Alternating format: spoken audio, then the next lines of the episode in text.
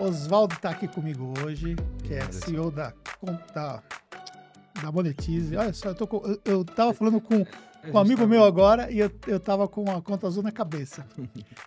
é, CEO da Monetize, muito obrigado por ter vindo aqui, meu amigo. Te agradeço e, pelo convite. É, e veio de BH, né, para São Paulo e aproveitou e veio visitar aqui a Tactus e participar do nosso podcast. Sim, sim. A gente já, já se conhece, já conversou em grandes eventos. Na Filiados do Brasil, né? Filiados Brasil, por exemplo. E é um prazer estar aqui. Né? Maravilha. Vocês fazem um trabalho muito, muito interessante, o um trabalho de fornecer informação. É um mercado tão carente de, de, informação relevante, de informação muitas vezes técnica, que quem está no mercado, quem está iniciando principalmente, fecha os olhos. Então, por isso que é importante para a gente estar aqui com vocês. É uma fonte de, de conteúdo e de informação muito relevante para o nosso mercado. Show de bola. Galera, é o seguinte, ó. O que nós vamos falar hoje, né? Nós vamos falar sobre mercado de infoprodutos, mercado de produtos físicos que a Monetize atua hoje. Nós vamos falar sobre essa evolução, mudanças, plataforma. Vamos falar também um pouco sobre a carreira do Oswaldo, né? Como que é estar à frente de uma das maiores empresas hoje do mercado de infoprodutos, plataformas e muita coisa bacana sobre o ponto de vista de estratégia que eu pensei que a gente vai compartilhar hoje com o público. Então, desde já, deixa o seu like aqui para gente, isso é importante para nós. É, dizer para vocês aqui, eu tenho acesso aos comentários, quem está assistindo ao vivo pode mandar ali a sua pergunta e a gente pode responder essa pergunta ao vivo. E é isso aí. E compartilhe esse conteúdo com quem você acha que faz sentido. Cara, você está quanto tempo na Monetize? Estou na Monetize desde de 2016. 2016. É, a nossa operação ela começou em 2015. A nossa então, CNPJ. Bem no é começo é, da bem, operação. Bem no começo. Ele é ali de agosto de 2015. E conversei né, com os acionistas no começo de 2016, ainda início, bem início da, da operação. Tinha algumas dúvidas jurídicas que todo mundo que empreende, principalmente no Brasil, tem que é essa dificuldade de compreender alguns aspectos da legislação societária, trabalhista, tributária, direito do consumidor. E a gente conversou por alto sobre alguns pontos. Meses depois surgiu o convite, é, ali meados de, de junho, julho de 2016, para fazer parte da tripulação Monetize. Maravilha. E você é advogado por formação, né? Sim, por formação e por sonho. Formação e por sonho. Por formação e por sonho. Sempre, sempre quis carreira jurídica, sempre me encantava, né, com aqueles filmes americanos que tem, tinham grandes tribunais. E minha irmã trabalhava no Tribunal de Justiça de Minas Gerais. Então eu saía do, da escola muitas vezes criança e ia até lá encontrar com a minha irmã, enfim. Ah, pegar dinheiro para um lanche, alguma coisa do tipo, e ficava encantado com aquele ambiente. É um ambiente onde as pessoas, com licença, por favor, você, oh, que ambiente é esse? O né? que, que é isso, irmã? Não, aqui é advogado, juiz, desembargador, promotor. Ah, entendi quero brincar disso. Então é aqui nos filmes, no Brasil, então, o que eu vejo, o que eu vejo nos filmes é isso aqui no Brasil. Ah, entendi. Então quero isso. E aí, com o passar do tempo, até por, por questões de, por ideais, né, de justiça, de igualdade, virou grande sonho seguir uma carreira jurídica, cursar direito. Você sentiu isso como sendo desafiador para você, pela sua infância? Como é que foi esse processo? Bom, uh, durante a minha infância, eu cresci na zona leste de Belo Horizonte, perto ali do estádio do, da Independência. A gente uh, tem a, a máxima Lacau no Horto, tá morto. Eu cresci ali perto daquele estádio. E, e onde, quando chovia, uh, tinha enchente. Então era normal, era comum uma grande chuva ali, as ruas alagarem e tal. E na minha infância, eu lembro de duas grandes enchentes. Uma eu quase morri afogado, inclusive. Um vizinho pulou para me resgatar. Você era e pequeno? Eu era pequeno, tinha cinco, quatro, cinco anos uhum. nessa E você época. consegue lembrar Muito momento. bem, assim, quando você está sendo arrastado por uma água de enchente, mas morrendo afogado gera uma, uma lembrança que você não, não vai esquecer. Até hoje, quando eu vou à casa da minha avó, bato lá na casa do vizinho, vizinho, obrigado. Se eu tivesse, não tivesse pulado da sua casa para minha, me resgatado, eu não estaria aqui. E, e nessa fase, e aí tem toda uma conexão com empreendedorismo, com carreira, ah, você perde tudo, né? Perde sofá, geladeira, fogão, tudo. Televisão. E a, a minha mãe, ela financiou ela, essas lojas grandes, né, varejistas, uma geladeira.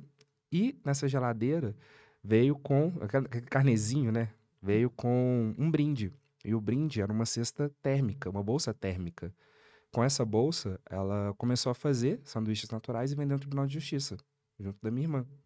E ali é onde surge ah, o recurso para reconstruir a casa, para morar numa casa, um sobrado, onde tem escada, e se chover, meu filho não morre afogado, Entendi. e quando teve enchente, ela não estava em casa, estava trabalhando. E para mim a grande lição é o empreendedorismo. Porque ah, hoje a gente ah, atua, trabalha Vivencia área, isso, sabe né? disso, vivencia isso. Qual é o custo de aquisição de um cliente? Qual que é o custo de produção do meu produto? Qual que é a minha margem? Ela sabia tudo isso por instinto. Hum, Ela Estudou até a quarta série, mas sabia, olha, tá aqui, eu preciso comprar diferencial de produto. Você falou de estratégia, né? Diferencial de produto. Eu preciso comprar um produto de qualidade, se eu quiser vender um pouco mais caro. Eu não posso comprar produtos baratos, matéria-prima barata, porque senão eu vou conseguir, não vou conseguir vender. E eu estou vendendo para um público, desembargadores, juízes, promotoras, advogadas, eh, servidores públicos, eles querem um produto de maior qualidade. Então, na consciência dela, e hoje, olhando retro- retrospectiva, eu consigo perceber isso. Na época, eu não fazia ideia uhum. desse lado. É, como que ela empreendeu. Né? E é, hoje, o meu trabalho reflete muito disso. né? Reflete muito dessa coisa até natural que eu vi quando criança, da minha mãe, da minha irmã serem empreendedoras. E a sua mãe que te criou. Sim. E Ah, meu pai também, mas basicamente eu sempre morei com a minha mãe. sempre morou com a sua mãe. Uhum. E a sua, a sua irmã também eh, tem formação jurídica? Sim, a minha irmã, ela, ela formou em Direito, só que ela foi realizar um outro sonho. Ela Uhum. sempre gostou de maquiar, de fazer cabelo, se espe- especializou nisso e hoje faz grandes eventos. A vida dela mudou. Ela formou em Direito, mas nu- nunca quis exercer. Ah, sim. Ela Ela traba- chegou a trabalhar no Tribunal de Justiça quando ela estava na, na época de mais formação. nova, como servidora pública. Servidora Uhum. pública não, servidora terceirizada, Sim, sim. mas bem mais nova. Entendi. E aí você foi vendo aquele ambiente lá e tudo mais, foi sonhando e se formou advogado. E deu certo até por causa dela, porque ela, com essa coisa de querer passar em concurso, ela, ela tinha muitos livros. E Uhum. aí eu comecei a consumir aqueles livros. Então eu lembro que quando eu entrei na, ingressei na faculdade, eu já tinha contato com o direito constitucional, por exemplo, que era minha grande, é minha grande paixão. Ela tinha os livros, eu estudava aqueles livros. Então eu já entrei na faculdade, opa, não, eu sei o que, que é isso. Ah, já ouvi falar daquilo. Então, assim, facilitou o caminho. Então, o que era. O sonho dela sempre foi ah, ser uma maquiadora, trabalhar, ter o próprio estúdio. Só que no caminho ela foi fazer direito. Só que o caminho dela jurídico foi muito mais para me ajudar do que para ela no final do dia. E Entendi. contribuiu muito com a minha formação. Entendi. Aí você pa- parou na Monetize. eh, como é que foi entrar na Monetize, cara? Nossa, eu não fazia ideia do que era esse mercado. Não fazia ideia. Eu lembro que eu conversei com, com os nossos fundadores, primeiro com, com o Márcio, com a Fernanda, Uhum. em seguida com, com o Neison, com o terceiro acionista. E eh, na primeira conversa, foi até engraçado. Eh, a gente se encontrou, ah, o meu padrinho era vizinho deles, e organizou uma viagem de carnaval, um sítio perto de Belo Horizonte, que a luz acabou. A luz da cidade acabou, nós tínhamos ali o carnaval, tínhamos os barris de chopp, enfim, todo o planejamento pro carnaval. A luz acaba. Ficamos eu e eles falando de negócio, falando de monetize. A gente falou horas e horas de monetize. E eu não tinha ideia do que era esse mercado, não tinha, porque eh, no primeiro momento, para quem é de fora, explicar o modelo de negócio das plataformas, dos produtores, dos afiliados, é desafiador. Uhum. né? Muita gente, ah, isso é pirâmide, ah, isso não existe, margens assim, não, isso não existe, isso é impossível, que mercado é esse? E aí, conversando com eles, eu fui, olha, juridicamente, para mim é isso, para mim é o nome daquilo. Porque as pessoas acham que, e aí, até pela sua, pelo seu trabalho, você deve perceber isso, que, que tem coisas que não têm nomes. Tipo, ah, isso aqui, um- um- por exemplo, um estelionato cometido ah, na internet. É estelionato, não precisa de criar um nome para aquilo. Porque Uhum. fala, ah, não, na internet não tem lei, não tem isso, tem. E aí, muitas vezes, eu estava tentando desmistificar isso. Olha, isso aqui tem nome, calma, isso aqui não é totalmente novo, isso aqui se parece com, no mínimo, com isso aqui. Então, tentei conectar ali algumas pontas para eles naquele momento de, de muita dúvida, né? Até O porque também é-. Por formação, Márcio é programador, né? Isso, por formação autodidata. É autodidata, Ele é né? autodidata. É, a é história autodidata. dele é fantástica e, a gente espera um dia trazer ele também aqui para contar a história. Vou, vou levar o convite para ele, pode muito deixar. bom. Ah, e a Fernanda é totalmente relacionamento, relacionamento estratégico. Ela, assim, até né, eles hoje os três são conselheiros Uhum, e aí toda a visão deles era naquele momento produto. entendi. Então a visão dela, diferencial de produto, atendimento como diferencial, a visão dele, a visão técnica de, opa, como que eu vou desenvolver tais tais funcionalidades. E eu vim com um olhar jurídico, olha, algumas coisas aqui tem que estar em ordem, porque senão coloca tudo que vocês construíram em xeque. Né? talvez uma, uma má organização tributária no início, a, a formação de relação de trabalho da forma errada. Né? Inclusive, isso pode afetar patrimônio pessoal. Então, foi uma espécie ali de conselheiro naquele momento. E quando você começou lá, o time, mais ou menos, quantas pessoas? Éramos menos de 20 pessoas, éramos 15 pessoas. E hoje, que era na primeira, pessoas? primeira Era na primeira, primeira sede, que era a garagem da casa deles. Pessoas. Era a primeira, primeira sede quando a gente conversou. Que era a, o quartinho da garagem. Hoje, o time total tá quantas pessoas? Ah, passamos de 200. Passamos ah, de 200 pessoas. Cara, aí você entrou como advogado, começou ali a sua trajetória e qual foi o momento que você é, foi mudando as posições lá dentro? Você já teve uma mudança significativa para CEO? Como que foi esse, essa trajetória dentro da Monetize? Como advogado, é, até pelo início da operação em 16, eu trabalhava remoto, então home office para mim o que a gente está vivendo hoje não era tanta novidade, não é novidade por causa desse início. É, respondia ali uma, algumas dúvidas pontuais, analisava contratos, uma coisa de início mesmo. Só que 17 a operação ela se transforma, a gente fala, ela decola, né? Toda a nossa comunicação é baseada no decole suas vendas. O que, a Monetize é? A Monetize é alguém que vai ajudar a decolar suas vendas. Então a gente trabalha com a ideia de tripulação. E quando essas vendas decolam, quando a empresa decola, eu começo a ficar todos os dias. Então a exigência ela aumenta. E aí, de advogado terceirizado, eu começo a fazer parte do time, assumo como gestor da área jurídica e começo a caminhar, transitar pelas questões administrativas. Por quê? Quando a gente olha para o direito, o direito ele está na organização como um todo. Então, hoje a gente fala muito, por exemplo, de LGPD, a relação LGPD e produto, e você pensar é, no design do produto já com a, essas questões legais, é fundamental. E no administrativo, é a ligação, até brinco, que é uma amálgama perversa, que é quando você encontra direito tributário com contabilidade societária, com direito societário, você fala assim, que maluquice. Então eu comecei a transitar no administrativo tentando ligar essas pontas. Olha, vamos estruturar aqui lá no, na área de gente, os contratos de trabalho, é, banco de horas, é, convenção coletiva.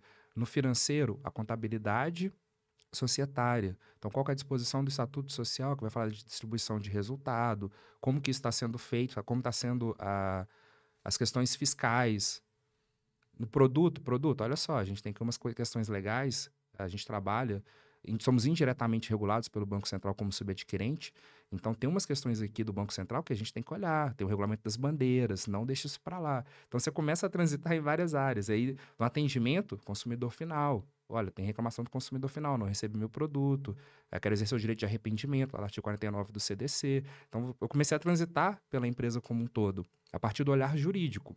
Só que uh, ação e reação. Quando você vai lá em produto conversar sobre aspectos legais, os caras te devolvem. Ok, mas e. Filho, vou te apresentar uma coisa aqui então. Design thinking. Uhum. E aí, migão? Aí eu comecei, opa, legal, peraí, peraí, agora eu tô recebendo de volta, sendo retroalimentado, né? E ao receber essas, um, esses insights de outras áreas, aí eu começo a, opa, peraí, o caminho é, é da gestão, o caminho ele é maior. Não adianta você mitigar riscos e não uh, pensar no produto. E não evoluir estrategicamente não, no negócio. Não né? adianta. Né? E, e, empreender é assumir riscos. Uhum. Não existe nenhum negócio que você não assuma riscos. E aí, muitas vezes, os aspectos jurídicos vai ser. A resposta jurídica vai ser muito de: olha, não, não assuma tal risco, não faça isso, não faça aquilo. Aí, com a, esse trânsito dentro da organização, eu falo: não, peraí, juridicamente é isso, ok. Mas, pensando em produto, vale a pena assumir tal risco. Entendi. Vamos fazer. E aí, é, foi essa caminhada que me levou para a superintendência, a princípio administrativa e financeira. Ela passa a ser geral no final de 2019. E com a pandemia, no ano passado, nós criamos um, um comitê. E aí tinha a presença dos acionistas, dos principais gerentes, para quê? Para gestão de crise. Porque de um dia para o outro, eu tenho uma empresa com quase 200 funcionários trabalhando em home office, os desafios de liderar uma equipe de forma remota, os desafios da pandemia. O que, que vai acontecer com o mundo, com a nossa economia? Então, aquelas duas últimas semanas de março do ano passado foram realmente duas semanas tensas. E aí criou-se esse comitê. A partir desse comitê, os sócios decidiram migrar para o conselho de administração e a reestruturar a diretoria executiva. Olha, hoje a minha companhia funciona sem a minha presença física ali na operação. Eu vou pensar em estratégia, vou pensar em novas parcerias, vou pensar em novos produtos. A, a, a diretoria, a execução do dia, no dia a dia está com vocês aqui. E esse foi um movimento no final do ano passado, que nós comunicamos para o mercado agora a partir de abril, né, que foi a minha, o convite para que eu assumisse como CEO. Justamente por conhecer a operação e por transitar é, em várias áreas. Formado como advogado, você foi buscar é, formações complementares para te ajudar nessa jornada? Sim, sim. E aí você tocou num ponto sem saber. Muito engraçado. Hum. Quando eu fui convidado para assumir como gerente jurídico, eu tive uma conversa muito sincera e transparente com, com os acionistas e eu falei com eles o seguinte: olha, preciso estudar. Preciso estudar porque o meu projeto de carreira era outro. Meu projeto de carreira era a vida acadêmica, quero fazer meu mestrado, meu doutorado, ser professor universitário e quero uma estrutura federal. Eu falava isso desde o início da faculdade de 2007. O que, que você quer? Quero me tornar juiz federal, ponto. Então, quando vem um convite, eu falo, opa, a companhia crescendo. Eu já entendi esse mercado, entendi esse negócio. Eu preciso estudar, eu preciso de formação. Aí, minha primeira decisão foi uma formação em direito empresarial, direito societário, é, direito empresarial. Aí tem aspecto societário, enfim, uma gama. Só que no IBMEC tem a possibilidade, quando você vai fazer uma pós jurídica, de cursar carreiras do MBA. Uhum. E aí eu fui lá, opa, essa matéria de design thinking, essa matéria de negociação. O que é isso, essa matéria de inovação e empreendedorismo? Quero, quero entender isso, vem cá. E comecei a cursar essas disciplinas e a tomar gosto pela gestão. E em seguida fui para a Fundação Dom Cabral. E aí lá também, na ênfase de negócios, aí você tem marketing, projetos, finanças. Então, a, a decisão lá, quando eu recebi o convite, foi de seguir um caminho de me tornar gestor. Não imaginava, não era planejado é, sentar a cadeira de CEO. Sim. Mas foi algo que aconteceu naturalmente. E, e por que dessa decisão também é importante ressaltar? As companhias, uh, elas podem ter estratégia, podem ter dinheiro, elas podem ter várias coisas. Mas o principal, e aí até uma frase que não é minha, né, vou citar aqui o Drucker, que todo mundo cita, a estratégia come, a, a cultura come a estratégia no café da uhum. manhã. Então é uma questão muito de cultura, de valores. E aí poderia se trazer um CEO de fora? Sim. Mas pegar alguém que tem uma história com a companhia, alguém que estava desde o início e colocá-lo à cadeira de CEO é uma demonstração, olha, olha a nossa cultura, olha os nossos valores. É alguém que vai defender isso. É alguém que vai seguir uh, o, o, modo como nós construímos a empresa. Então, esse também foi um aspecto muito importante para tomar essa decisão. E, e, até então, a função de CEO era exercida pelo Márcio Founder. Isso, era exercida pelo Márcio. E, e como que foi, por exemplo, internamente no time, essa questão dessa mudança? Isso foi, foi um, um processo é, estruturado, foi tranquilo? Como é que foi essa, essa comunicação? Como foi lidar com tudo isso? Nós tivemos o cuidado de primeiro informar internamente, de ter uma comunicação ali, explicar os motivos, deixar claro que eles saem da operação do dia a dia, mas eles continuam no conselho da companhia, conhecendo todos os números, sabendo o que está acontecendo. Né? Eu presto contas para eles. Depois disso, uma comunicação para o mercado. Internamente, é, é aquela reação de, satisfação, de alegria, de falar: olha, é, alguém que estava aqui do nosso lado chegou à cadeira do principal executivo. E quando eu comecei a trabalhar a, na Monetize, como era muito, muito no início, você não tinha recurso. Então, meu salário era um salário mínimo na época. Aí brinca, é, do salário mais baixo da empresa, aí ah, ninguém recebeu menos do que eu. Porque o, o mínimo, quem era, eu era não era seletista, né? O mínimo para quem era seletista era maior do que eu recebia, ainda tinha os benefícios. Uhum. Então, do menor salário para CEO. aí os caras, pouca história, como assim? É, então, foi, foi, bem, foi bem recebido, foi uma mudança. Porque não foi só a, a minha promoção de diretor, a CEO também de outros, uh, outras pessoas Foi para uma reestruturação. uma reestruturação da diretoria, com isso várias movimentações internas. Então, pessoas se tornaram gerentes, outras pessoas se tornaram diretores, coordenadores, houve toda uma movimentação interna. Uma coisa que eu tenho para mim, e aí eu não, eu não conheço pessoalmente lá, não tive essa oportunidade, mas a gente vai tá lá. Feito, convite tá de feito. bola. É, mas eu, eu, sempre via nos eventos que a Monetize tinha muito a cara do Márcio e dos fundadores, né? No caso, a questão da festa, aquela questão, aquela cultura assim, né, descolada e tudo mais e tal. O quanto dessa cultura ainda permanece depois dessa mudança? É o voa monetize, é aquele voa monetize que você sempre ouviu. Sim. É, justamente me colocar nessa cadeira é para manter isso. Entendi. Poderia trazer alguém de mercado com uma outra visão. Entendi. Isso é fato. Não é. Porém, e essa cultura? Então, é uma decisão estratégica. A estratégia, ela não é sobre apenas números, apenas sobre produto, qualidade de produto, qualidade do atendimento, do serviço. Estratégia não é só isso. Tem um componente cultura no meio da brincadeira. Se você tem uma estratégia clara e tem uma cultura fraca, ela não vai ser executada. Então, isso permanece vivo e, e foi um dos, dos fatores né, de decisão né, desse movimento interno, de fazer essa transição com alguém interno, com alguém que já fazia parte da operação. E quando você recebeu o convite, você ficou. deu medo? Ou você falou assim, não, eu já esperava? Sendo bem sincero. Claro que deu medo. Deu medo. esperava, ninguém espera um convite desse. Ninguém espera isso. Ninguém. Ninguém. E que bom que deu medo. Que bom que deu medo. O dia que a gente não tiver medo. Eu sentei aqui, deu frio na barriga, eu tô falando ao vivo. eu participei de um evento. Eu fiquei na mesma. Já, já tá tranquilo, já. Eu fiquei né? na mesma posição muito tempo, me deu cãibra, não precisei levantar. E eu levantei para pegar uma placa e entregar para os nossos clientes. E eu dei câimbra ao vivo. Eu falei, ah, estou. Minha perna dormente. Nem não foi minha perna ficou dormente. Eu também tenho medo. Sim, o medo faz parte. O medo não pode nos imobilizar. Sim. Mas, e é até engraçado, uma, uma, essa coisa do medo. Eu sou judoca. Ah, isso é sim, onde eu vou eu... falar isso. Adoro falar é, de judô porque. Faixa é... preta, inclusive. Shodan. Faixa preta primeiro grau. Eu gosto sempre de falar isso, sim, Shodan, faixa preta primeiro grau, para não parecer que, ah, faixa preta. Não. No judô não existe isso. Não existe no judô isso. é respeito, disciplina e principalmente a questão da humildade. E nas competições, sempre dá medo. Você vai competir com alguém, você tem medo, porque as pessoas estão olhando, estão vendo. E eu competi muito pequeno, competi com 10 anos, 11 anos. Muito pequeno não, 10, 11 anos já é uma idade legal. A gente compete até com, com uma idade de 7 anos, 8 anos. Mas 10, 11 já começa, entre aspas, tá valendo. Não é mais festival, é competição, é campeonato. E, e como que isso foi importante? Então, aquele mesmo medo que eu sentia ali, eu sinto hoje ao sentar aqui. A gente não pode perder esse medo. Isso não, não tem, isso não é uma opção. Então, sim, quando veio o convite, eu. Oi? E até uma cena muito, muito engraçada. O, o, o Mota, ele tem, tem dois gatos.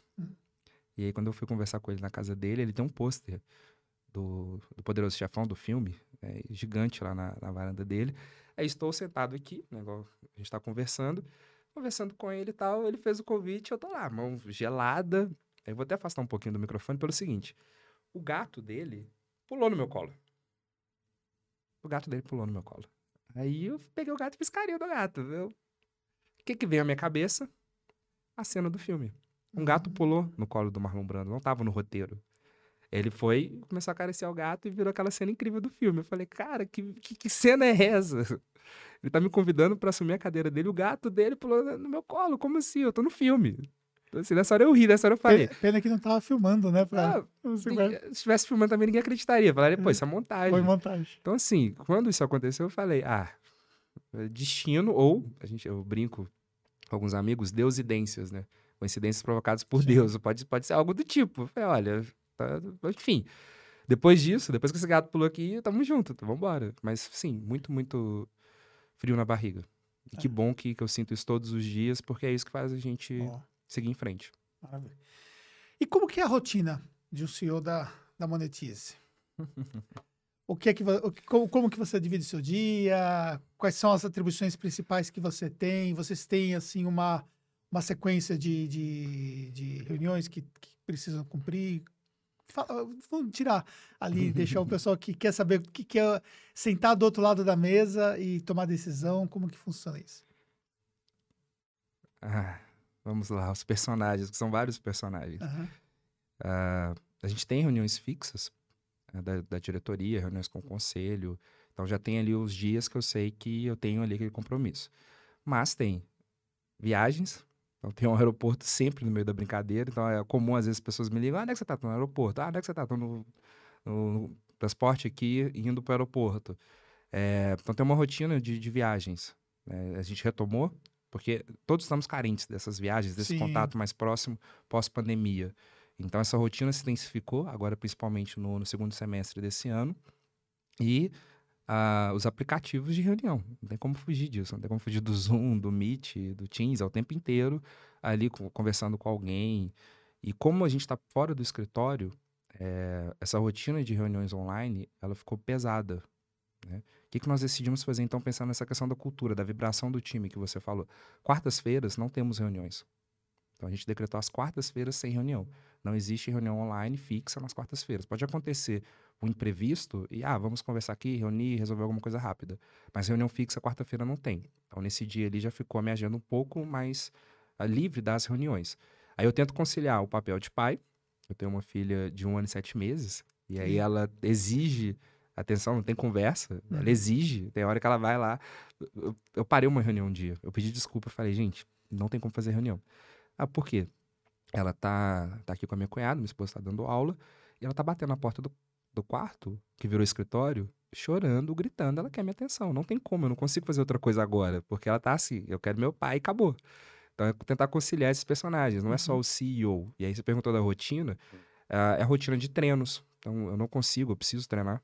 É algo que é aquela hora que você as pessoas, ah, mas tem tempo aí na academia? Como assim? É, você fala que reclama que não tem tempo, mas vai pra academia. Mas ali é justamente o tempo de pensar.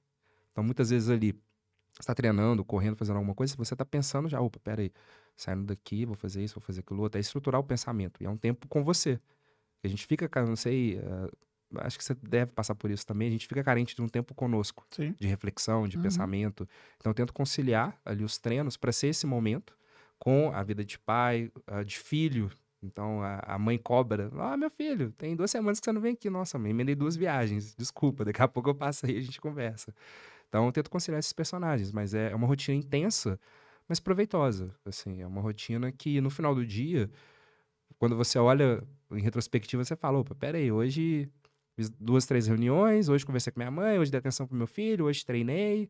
Que bom, consegui atender todos ali os personagens, é todos os papéis. Um né? desafio muito grande e às vezes as Sim. pessoas acham que só existe um profissional, né? Não existem as outras etapas da vida que se misturam o tempo todo, né? Sim, sim. E aí a, a vida, ela, ela traz, assim, vários, vários elementos. Então, muitas vezes, é, você está preocupado com alguma coisa e está trabalhando. E é, é conciliar isso, é sempre equilibrar. É, é equilibrar ali ah, os pratos numa corda bamba. E as pessoas não percebem isso, como Sim. você falou. Então, muitas vezes, ah, você não me respondeu. Ah, eu mandei uma mensagem pro senhor da Monetiza numa rede social e não me respondeu. Aí ele fala, opa, calma, não, não é assim. Inclusive tem até o lado ruim, sabe? De, de ameaça, de opa, é, aconteceu isso, se não fizer, vou te pegar. Isso eu falo, tô vendo aqui. Já passou por situação Já assim? eu, uh, os fundadores, já, infelizmente. Acho que com rede social hoje é um, um, campo aberto. As pessoas acham que ele é um ambiente que você pode tudo. Então uma coisa é um problema, uma coisa é, Anderson, é, por algum motivo, a gente, o nosso relatório travou, estamos trabalhando para resolver. Sim. Daqui a pouco eu vou liberar o relatório. Tecnologia, né? Sim, esses problemas são problemas normais. Mas aí tem muita gente que vai para um outro caminho. Nossa, você está me roubando, está acontecendo isso, está acontecendo aquilo outro. Então, é, é, algo, infelizmente, que acontece. E aí prejudica um pouco desse equilíbrio. Às vezes você está numa, numa, assim, numa energia de, opa, deu certo, acabei de fazer uma reunião, foi produtivo, de repente vem uma coisa dessa. E, fala, e um problema relativamente pequeno que pode ser resolvido Sim. às vezes por um suporte e tal, e que às vezes acontece, né, de ter um delay um pouco maior para ter uma solução e tal, que acaba respingando e parece que consome a nossa energia, né? Sim. Eu sei porque eu também passo por Sim, isso. com certeza. a gente está exposto, né? E as pessoas Sim. sabem que elas que você está vendo ali a resposta e que pode te chamar e, e ter acesso a você e às vezes há essa confusão que as pessoas têm dessa liberdade, né? E sobre essa questão de estar exposto, é até um ponto importante a vulnerabilidade. Não esperam muitas vezes que sejamos vulneráveis. Sim. Você é CEO, você é sócio fundador. Você tem que ser a pessoa, Sim. tem que ser o homem, a mulher. É. Você não pode ter falha. E aí a mesma coisa no produto. O produto não pode ter falha. Sim. Ah, vocês falam que são a melhor, mas falaram comigo. Mas espera, não, não é assim que funciona, não é o jogo.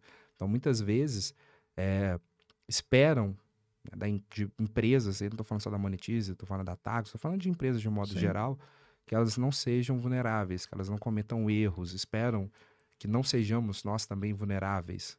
Olha, você tem que ser perfeito o tempo todo, tem que dar conta de fazer tudo, e não é assim, não é assim que funciona. No final do dia, somos todos seres humanos. Estamos falando de CNPJ, de receita, de faturamento, mas tudo, tudo isso no final do dia é movido por pessoas. Por pessoas. Com problemas normais que todos têm. Sim, é. Exatamente. E falando especificamente sobre problemas normais, né?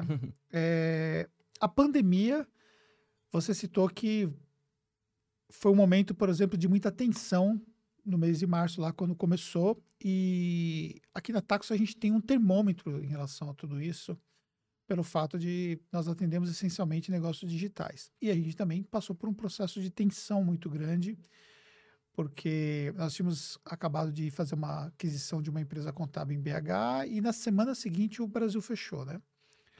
E todo o planejamento que nós tínhamos feito, meio que a gente rasgou o papel ali e tal, agora vamos repensar o planejamento e tal. E aí você falou que, que ficou naquela, naquela tensão e tal. É, como, é, como é que foi? Vocês deram uma retraída, deram uma segurada, mandaram a galera para home? Como é que foi esse processo nesses primeiros dias, quando estourou a pandemia? Nós fomos embora na, na sexta-feira, isso antes ali do dia 10, 11 de março do ano passado, já pensando nisso. Então, durante todo o final de semana, no grupo gerencial, nessa época era gerente jurídico, estávamos. nessa época eu estava na gerência, estava fazendo a transição da gerência. Eu tinha acabado de fazer a transição da gerência do jurídico para a superintendência. Acabado de. E aí chegou o nosso gerente jurídico. Então, no grupo de gerentes, onde eu também estava, discutíamos a, o que fazer. Olha, tá tendo notícia de pandemia, é, de casos já no Brasil, o que vamos fazer? Olha, segunda-feira, primeiro horário, a gente senta, conversa e resolve. Então, segunda-feira, isso foi dia 10 ou 11 de, de março, nos reunimos, assim que todo mundo chegou na empresa, eh, reunimos na hora para decidir o que fazer. E naquele momento decidimos, olha, mais importante é a segurança das pessoas. O mais importante é não assumir risco. Uma coisa é você assumir risco de negócio, que tem risco financeiro. Isso é uma coisa. Assumir risco quando se envolve pessoas é outra. Esse risco a gente não estava disposto a assumir. Então, nós, depois do almoço, é, fomos em cada, cada setor, cada sala da empresa para comunicar: olha, a gente não sabe o que está acontecendo, a gente não sabe o que vai acontecer, como forma de segurança, a partir de amanhã todos vocês vão trabalhar de casa. Home office a partir de amanhã. Então, não havia determinação da Prefeitura Municipal, do Estado, não havia nenhuma determinação para que uh, se fechasse as empresas. Uhum. Mas a gente, por segurança, a gente já decidiu isso no começo da semana, e no final da semana na sexta-feira, a prefeitura decretou o fechamento para a próxima segunda. Entendi. Então, uma semana antes, a gente já estava de home office. E, e, por ser empresa de tecnologia, mas assim, o sistema de vocês já, já permitia o trabalho remoto tranquilamente sim, ou vocês tiveram que fazer sim. adaptações? Sim, já permitia perfeitamente. Entendi. Algumas adaptações feitas em relação a equipamentos, que alguns equipamentos é, maiores a gente teve que, de alguma forma, levar para casa das pessoas, disponibilizar. Mas basicamente todo mundo trabalhando com notebook, teclado, mouse, a gente mandou todo mundo para casa. Entendi. E aí, em relação à questão de mercado, né? Qual foi a leitura inicial que vocês fizeram de mercado? Será que vai ter uma retração de mercado? Ou vocês imaginaram que ia ter uma aceleração? Como é que vocês viram nessa leitura inicial para depois a gente chegar no ponto de, do que aconteceu de fato com o mercado? As duas hipóteses foram levantadas. Né? Tudo, tudo são hipóteses. Quando a gente fala de estratégia, estratégia é um exercício de hipótese. Então, a primeira hipótese foi: o mercado é, vai retrair. É, muitas vezes as, pe as, pessoas perdendo emprego, perdendo renda, isso já em abril, olhando para abril. É, a gente acompanhando negócios tradicionais sendo fechados. Em Belo Horizonte, vários negócios tradicionais fecharam. Teve um que foi engraçado, engraçado, assim, a, a, a ironia, a ironia do que aconteceu. Era uma, na Avenida do Contorno, uma loja já antiga, desde a década de 70, que, que vendia ali artigos para casa, ela acabou fechando. E aí, o que eu chamei de engraçado foi a ironia de se abrir ali uma loja de 1,99. Uhum. Uma loja dessas mais baratas. Mais barato. uhum. E aí você fala, olha, como que a pandemia encerrou uma história de mais de 50 anos. Né? E aí, naquele primeiro momento, a, a hipótese levantada é o mercado vai retrair. O desemprego está aumentando, é, enfrentaremos problemas. Essa foi uma das, uma das primeiras hipóteses. A segunda hipótese foi, olha, temos aqui uma oportunidade. Por que uma oportunidade? No Brasil hoje, dados oficiais, temos mais de 15 milhões de desempregados. a gente olhar, os dados oficiais, eles têm ah, métricas ali, eles têm a, a construção deles vem a partir de algumas regras. Se a gente tira essas regras, esse número pode até dobrar. Tem, tem pessoas que falam ali de 40, talvez 45 milhões de pessoas sem uma renda uh, fixa. Fixa. Hum. E aí, isso é uma grande oportunidade um para o nosso mercado. bem informal mesmo, né? Sim. E essas pessoas fizeram o que ao longo dos últimos anos? Uh, até antes mesmo da pandemia. Aplicativos de mobilidade urbana, como uma hipótese de renda. Uh, aplicativos de delivery, como uma outra hipótese. E trabalham tão duro quanto as pessoas no nosso mercado trabalham. Só que os resultados são completamente diferentes. Uhum. Então, qual que foi a segunda hipótese? Dentro de, do nosso país, dentro de uma economia com 15 milhões de desempregados, apresenta-se o nosso mercado como uma grande oportunidade de fonte de renda, de fonte de receita. Entendi. E foi o caminho que a gente observou. Essa, essa segunda hipótese foi a, foi a verdadeira. Mas as duas foram levantadas. A gente tem que levantar hipóteses. Não tem como, ah, vamos levantar um, apenas uma e confiar que ela vai efetivar. Não, vamos levantar várias e ficar observando, fazer, uh, testar essas hipóteses. E no final das contas, finalizando 2020, o crescimento de 2020, ele superou o que vocês tinham como perspectiva ou esteve dentro da expectativa, considerando que surgiu essa pandemia no meio e que mudou totalmente os hábitos de consumo e tudo mais? Ele superou a expectativa. É, ele superou, ah, não foi uma, uma superação ah, elástica, mas ele superou a expectativa. E quando a gente coloca o componente pandemia, opa, é, foi surpreendente. Por quê? As pessoas procuraram esse mercado. As pessoas procuraram, quando você vai no Google, né? Ganhe dinheiro pela internet, trabalha de casa, é. trabalha Pega pela internet. Pega o Trends, você vai ver que fez sim, isso, né? Sim. E aí, essa procura, ela impulsionou o mercado como um todo. E não só isso. Há pessoas que estavam no, no mercado físico, empresas que estavam trabalhando apenas de maneira física, quiseram migrar para o digital, migrar para o online. E também isso foi um fator importante. Né? Essa decisão, é, para mim são vários, vários fatores. Então vamos, vamos tentar elencar esses fatores para ficar claro. Uh, pessoas procurando renda, então, essas pessoas que perderam emprego, ou então que ali uh, com a rescisão investiram em um curso, investiram em conhecer, aprender mais sobre esse mercado, é um dos fatores. negócios que migraram do online para o digital. E um terceiro fator importantíssimo que aí eu observo até dentro da minha casa, é a minha mãe pegar o celular e pedir comida pelo aplicativo. Houve uma e aceleração digital, né? As pessoas acreditam. As pessoas acreditam. as empresas de, de venda online, de pagamentos de modo geral, no início, elas sempre apostaram na, no discurso da segurança. Aqui é seguro. segurança da transação. E aí, o nosso país, ele perdia para o México. Eu até falei isso essa semana, o nosso diretor de operações me corrigiu, falou, opa, saiu o dado oficial agora passamos o México. Número de fraudes uhum. cartão de crédito. Então, essas fraudes online, elas são enormes. Então, há uma desconfiança muito grande em relação a comprar online. Mas a pandemia ajudou a quebrar um pouco dessa desconfiança, porque o consumidor se viu obrigado a fazer isso. E aí, minha mãe idosa faz compra. Ela, pera, deixa eu ir ali no aplicativo comprar comida, deixa eu pedir o carro para ir para algum lugar. Então, essa, esse medo uh, de comprar online, ele caiu. Então você tinha uh, pessoas que perderam esse medo, que também ajudam a impulsionar o mercado, que elas vão gastar mais, estavam dentro de casa. É, então tinham ali mais, mais tempo para pesquisar, procurar produtos. Então, é, esses três fatores, para mim, é que foram fundamentais para esse crescimento. Entendi. E tivemos novos entrantes, né? Uhum. Num volume, eu considero que nunca tanto quanto antes por conta desses fatores, né? Pessoas que nunca tinham empreendido na internet e que se depararam de uma certa forma, desde uma pesquisa, como ganhar dinheiro em casa, como até como ficar rico uhum. no meio da pandemia, né? Sete, sete dígitos. Sete dígitos em sete dias, sete, sete dígitos em um dia, oito dígitos em duas horas, enfim, tem de tudo. E de fato a gente presencia aqui na Tactus e de fato isso acontece, mas não né, com todo mundo. Sim. E muitas pessoas foram é, pouco qualificadas, atuar em plataformas, é, começar a vender pela internet. É, o que, que vocês começaram a ver o que era possível fazer para essas pessoas? Você acha que é possível qualificar essas pessoas? A plataforma tem esse papel na visão de vocês? Como é que vocês enxergam isso? A gente tem o nosso propósito, ele é transformar e evoluir vidas. E quando a gente fala isso, fica muito amplo, né, fica muito genérico. Como co como vocês querem fazer isso? E aí vem a, a ideia do empreendedorismo. A ideia de que o empreendedorismo produz riqueza e compartilha riqueza. Porque se eu estou vendendo produto físico, eu preciso de alguém para entregar.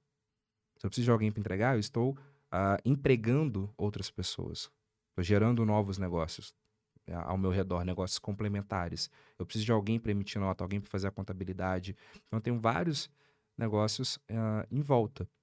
E aí, a, a, a ideia nossa de transformar e evoluir vidas é essa, de ser empreenda tenha sua autonomia financeira, sua independência financeira, tem uma fonte de renda usando o nosso mercado. Isso, eu não estou falando use e monetize, estou falando usando o nosso mercado. Então aqui é um respeito muito grande pelo mercado, não apenas pela, pela, pela monetize em si. E com isso, como podemos então ajudar essas pessoas?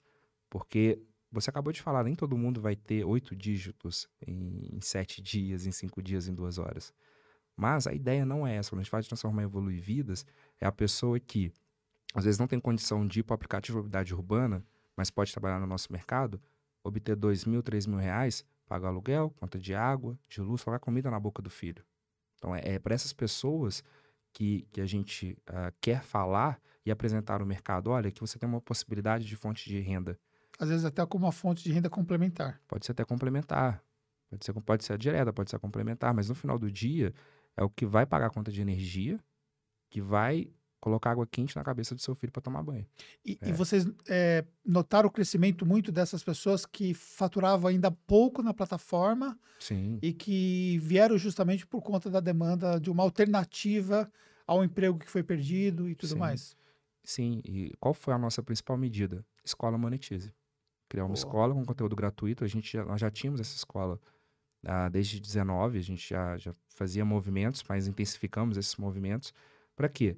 Para pegar na mão e ajudar a pessoa a fazer a primeira venda. Então, qual é a jornada daqui, desse momento que você pesquisou como ganhar dinheiro online, como trabalhar com a internet, como ficar rico online, chegou até a escola Monetize, até a sua primeira venda. Então, vou pegar na sua mão e vou fazer essa jornada junto com você.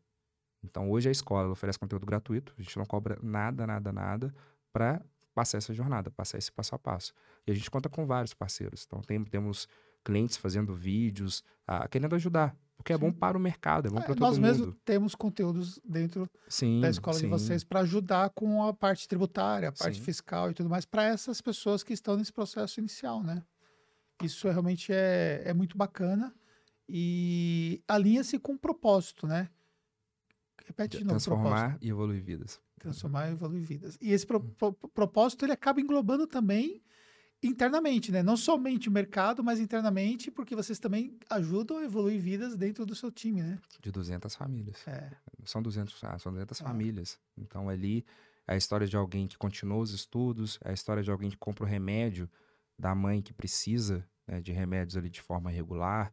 Então essas, essas histórias é que são importantes. Até meu, meu, meu ele é filho da minha prima. Então eu uhum. brinco que ele é meu sobrinho, mas é, ele é filho, filho de uma prima minha. Eu odiei aquele filme. Ele falou que odiou o Titanic. Ah. Porque o Titanic não conta a história real do que aconteceu. Conta a história. Ele tem sete aninhos. Conta a história de amor lá de duas pessoas, sei lá o quê. Aí eu falei isso com ele agora, na segunda-feira. Ah, olha, Hugo Mateus, as pessoas é o que importa.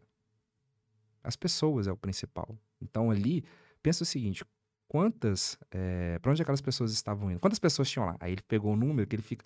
National Geographic, ele é apaixonado com essas coisas, ele fica pesquisando. Ah, tinha tantas mil pessoas. Pois é, quem que eram essas pessoas? Poderia ser sua avó, poderia ser sua mãe, poderia ser eu, poderia ser você. E aí? Então as pessoas, elas sempre são o, o ponto principal.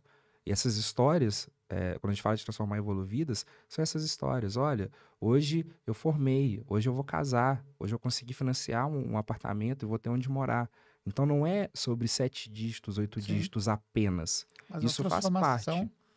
Sim. Mais ampla, né? É todo um ecossistema. Todo um ecossistema. Quando a gente forma um novo afiliado, esse afiliado é, vira um novo produtor, ou esse afiliado passou ali do, dos 1.900, quer fazer um Sim. saque, ele vai abrir uma MEI e vai vir que na Tactus. Ô, Tactus, como é que é isso aí? Me ajuda. Sim. Ô, Tactus, agora eu era, era pessoa física, virei MEI, agora eu tô faturando oito dígitos. É. Demorou dois anos para fazer oito dígitos em, em sete dias, mas eu fiz. E aí, como é que eu faço? O que, que eu pago de imposto aqui agora? O Sim. jogo virou outro. Então, assim, a gente está alimentando o ecossistema. Né? E você falou um ponto é, bacana, essa questão do saque, né?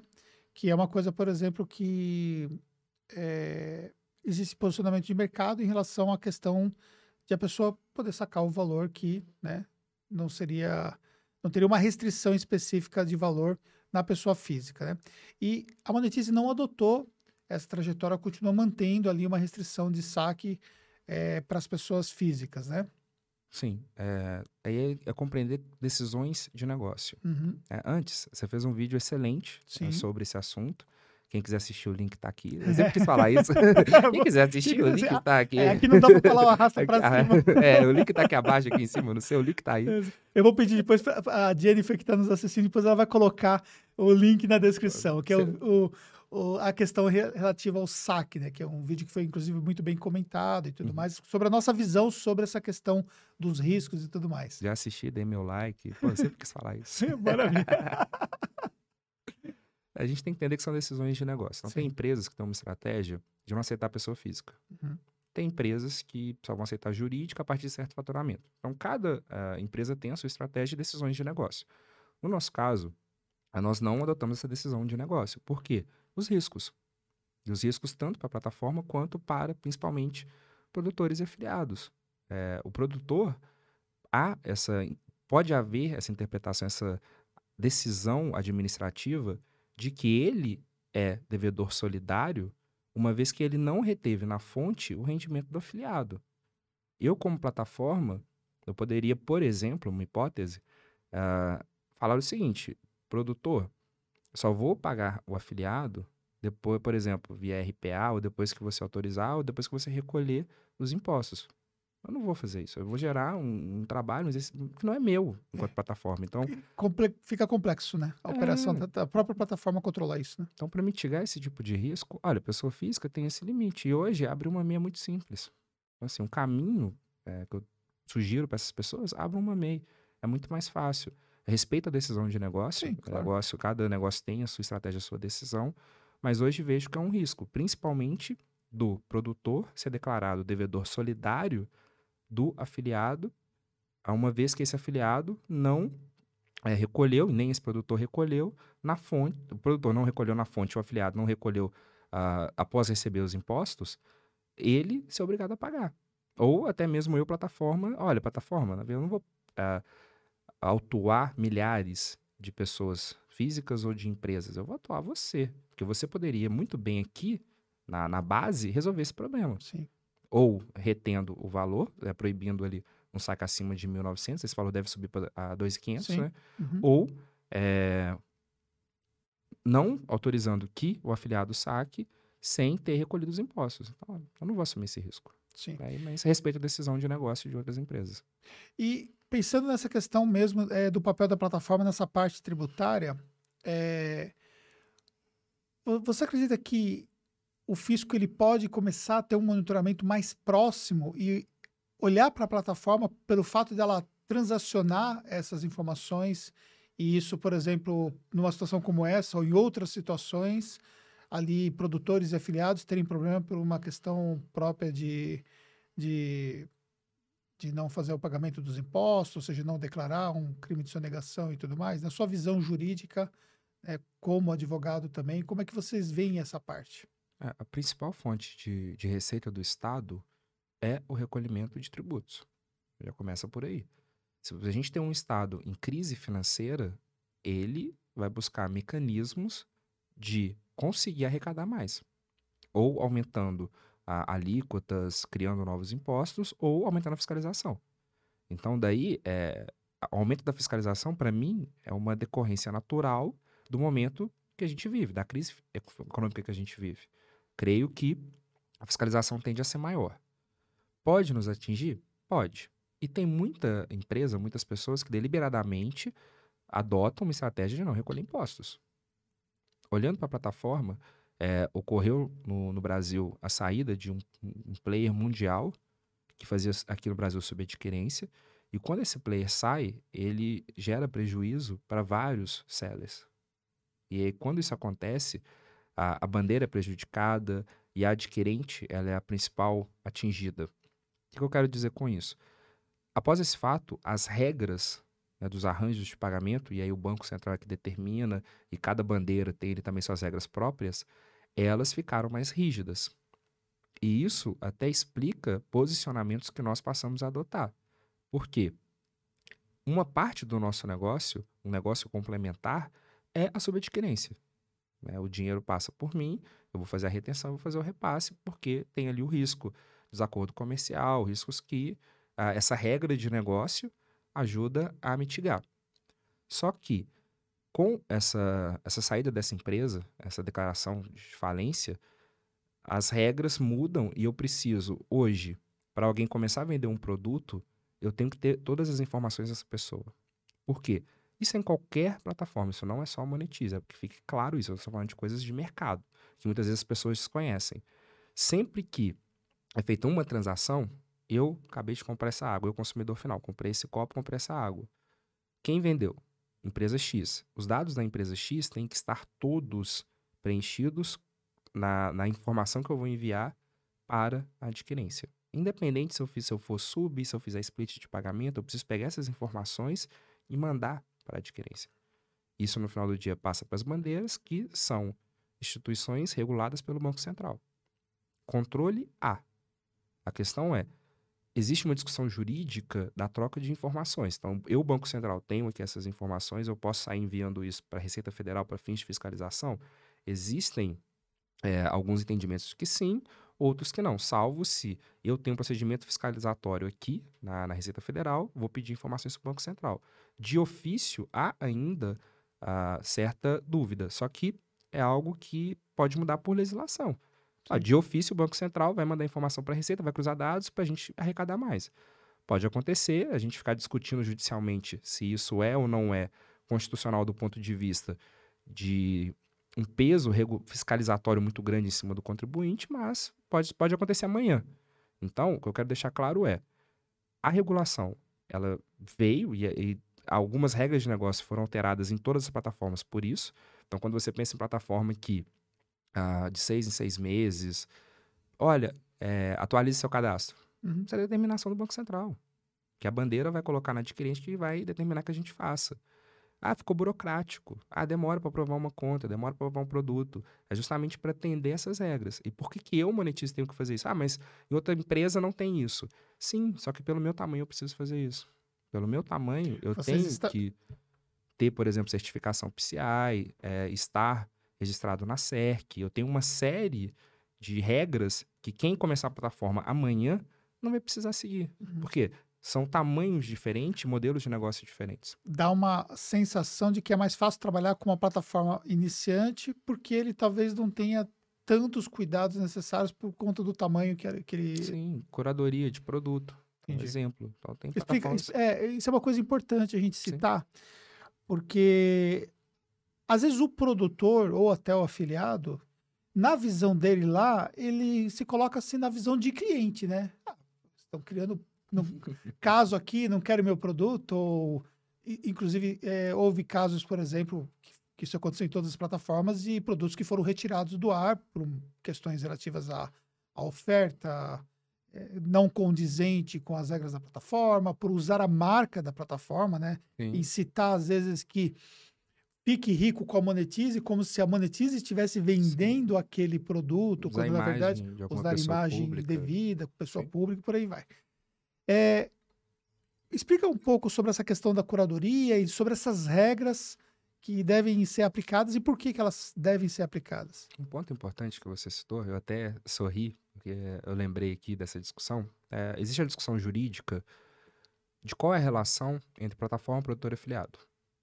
E aí não existe hoje um consenso. Eu não posso falar aqui, né, a, as decisões reiteradas geram jurisprudência. Então eu não tenho hoje decisões reiteradas em um único sentido que deem essa jurisprudência para a gente falar, olha, a relação entre plataforma, produtor e afiliado é essa. Mas a gente já tem decisões que entendem que há uma relação empresarial entre plataforma, produtor e afiliado, não uma relação de consumo.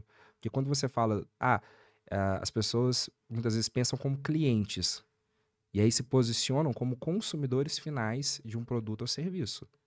Quem, na minha visão jurídica, respeito às outras visões, quem utiliza uma plataforma para exercício de atividade empresária, não é consumidor. Entendi. Não é destinatário final de um produto ou de um serviço. Ah, Oswaldo, mas tem as teses que dizem que a, a hipossuficiência entre esses clientes e você, plataforma, o seu tamanho financeiro, gera o entendimento que eles são consumidores. Eu acho que é forçar muito a barra. É, é um argumento. É argumento. Né? Argumento é Sim. é argumento, é uma hipótese, é plausível. É, mas, para mim, é forçar a barra. Para mim, quem trabalha como produtor afiliado exerce por meio da plataforma atividade empresária, logo não é consumidor final. Então, não pode ter a mentalidade de consumidor. Não pode querer que a plataforma assuma todos os riscos. Eu quero dizer com isso, uh, trabalho com e-commerce num país que é o maior número de fraudes no mundo. Uhum. Eu vou ter cashback. Um exemplo, um exemplo. E não adianta eu não querer assumir esse risco. E as pessoas muitas vezes não sabem quais são as consequências, né? O que a plataforma suporta, porque o risco é dela, em parte. Uhum. Mas tem uma outra parte que não é. Então é importante, quando a gente fala de chargeback, de curadoria de, pro, de curadoria de produto, entender que não há uma relação de consumo aqui que nós temos que fazer essa análise de produto, de regras, porque o, o arranjo de pagamento ele é complexo e cheio de regras, regras do Banco Central, regras de cada bandeira. Então, muitas vezes surge uma determinação que fala: é, você não pode vender isso, você não pode habilitar determinado cliente. Ah, um exemplo: quando até peço para quem nos critica fazer lá um cadastro, por exemplo, nas, nas corretoras que tem uma lista lá. Ah, você é pessoa politicamente exposta? Você está na lista lá, você é terrorista? Uma pergunta idiota, claro que eu vou. é até engraçado aqueles é, formulários para entrar nos Estados Unidos, Sim. quando perguntam isso, você coloca, você... coloca assim brincando. É. Não, não faça isso, é brincadeira. Eu estou brincando, não Sim. faça isso, por favor. Você está entrando no país com bomba. faz uma piadinha. É, faz uma piadinha. Coloca assim, eu já eu conheço casos de pessoas que fizeram piadinhas assim. É. Migão, tchau. É brincadeira, não sei lá o que, migão. Tchau. Não tem conversa. Nós precisamos olhar tudo isso. Sim. Por quê? Ah, as regras, e aí no Brasil é LGPD, a GDPR, a legislação europeia, essas regras, é, as bandeiras são empresas multinacionais sediadas nos Estados Unidos. Então, se ela tem um problema no Brasil, isso tem repercussão nos Estados Unidos. Se no Brasil ela tem ligação com algum grupo terrorista, isso vai repercutir lá. Então, o que, que, são as regras hoje? Você tem que consultar se essas pessoas são expostas politicamente, se elas têm atividade política, condenação criminal, se elas estão em alguma lista, por exemplo, a dos Estados Unidos, a OFAC. Eu tenho que saber tudo isso. São regras do jogo. E aí, muitas vezes, as pessoas querem oito dígitos em sete dias, mas não querem entender onde elas estão jogando, que jogo que elas estão jogando. E aí, esse discurso de ser consumidor, ele é um discurso, muitas vezes, é, utilizado Uh, de forma convencional. É conveniente para mim me posicionar agora como consumidor. Não, você é empresário que tem que conhecer as regras tributárias. Ah, não, mas é difícil empreender no Brasil, né? é muita regra tributária. Ah, mas se você quer empreender, você quer faturar oito dígitos, não quer saber o mínimo de direito é. societário, de direito tributário, tem que saber as regras. as pessoas é bom as pessoas entenderem quando a gente fala sobre regras tributárias, porque para que as para que você possa efetivamente fazer o seu papel com a plataforma, e mitigar riscos né, para a própria plataforma e também para as pessoas envolvidas na plataforma, no caso os produtores, os afiliados e tudo mais, você tem regras de compliance né, que devem ser seguidas. E as pessoas não entendem, às vezes, o que é isso né, e a importância disso. Né?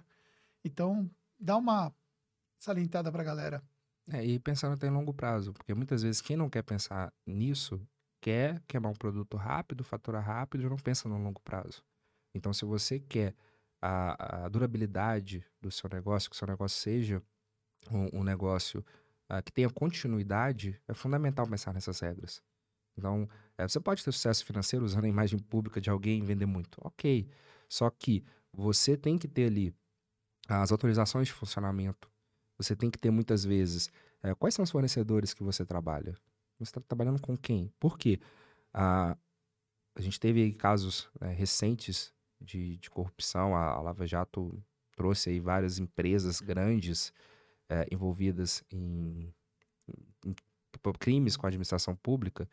E imagina o nome de algum fornecedor seu nesse escândalo, ou em eventual futuro escândalo.